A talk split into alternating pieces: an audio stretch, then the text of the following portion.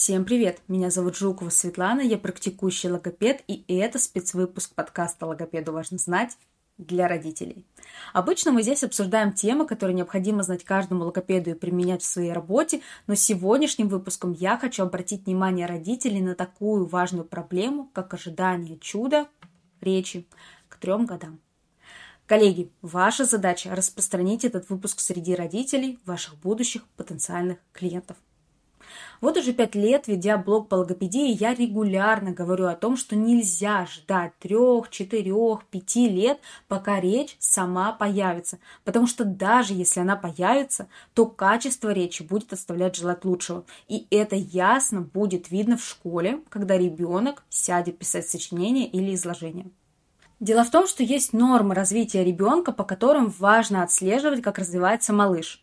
Например, если ребенку 4 месяца, а он не держит голову, тревога. Если ему 9 месяцев, а он не сидит, тревога. Если ребенку 2 года, а он не говорит, тоже тревога.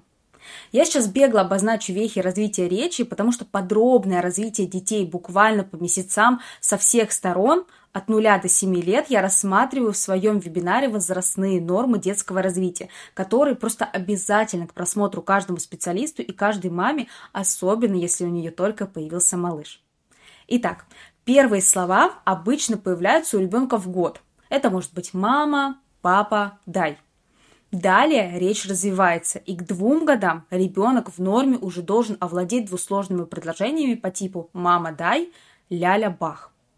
Если ближе к двум годам видите, что не появилось и трех слов, то это повод обратиться к грамотному неврологу и логопеду за консультацией.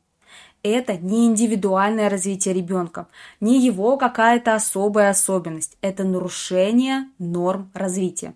То же самое, если бы ребенок в два года не начал ходить. Вас бы наверняка это напрягало. Наверняка. Тогда почему к речи такое холодное отношение? Есть такая байка, недавно буквально увидела, женщина написала, что она сама в два года заговорила, потом в два с половиной начала читать, Дочка ее старшая вообще представлялась по имени уже в два месяца, поэтому то, что у нее ребенок в три года молчит, ее вообще никак не беспокоит. Все нормально, индивидуальное развитие. Также у некоторых дед заговорил предложениями в три года, муж в четыре сразу стихами и так до бесконечности.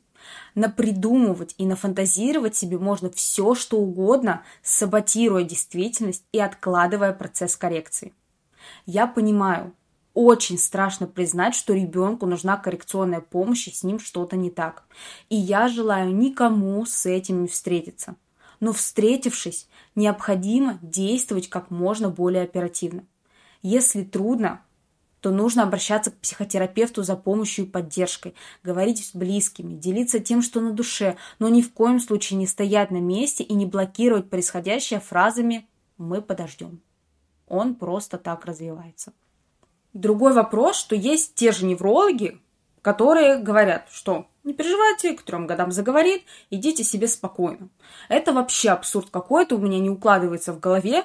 Это вот прям явный показатель того, что специалист-невролог не развивается, потому что современные научные исследования доказывают, что ранний период развития ребенка от рождения до трех лет выделяется в антогенезе человека как наиболее значимый этап процесса становления основных нервно-психических функций, в том числе речи.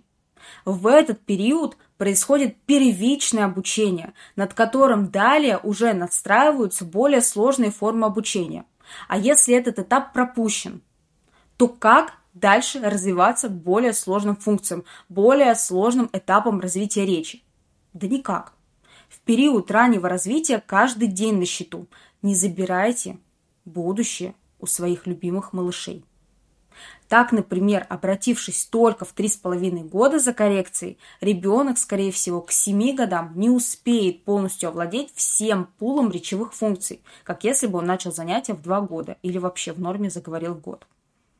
Я надеюсь, что этот выпуск поможет как можно большему количеству родителей начать действовать вовремя, а специалистам передать эту важную информацию. Делитесь этим выпуском. Он очень важен для нашего общего будущего. Всем спасибо. Это был подкаст Светланы Жуковой «Логопеду важно знать». До встречи в следующую среду. Не забывайте ставить моему подкасту звездочки и сердечки. И буду рада вашей обратной связи. Пока-пока.